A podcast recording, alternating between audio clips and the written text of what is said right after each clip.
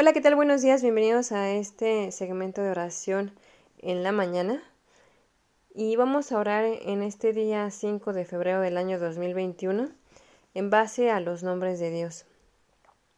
Vamos a orar en base a este nombre que es Elohim o Elohim.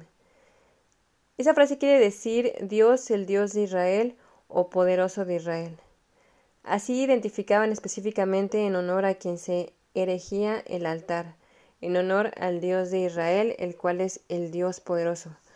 La primera vez que se usó este término, Elohim, aparece en la Biblia en Génesis 1.1 y se refiere al Dios creador. Elohim es el plural de Eloah.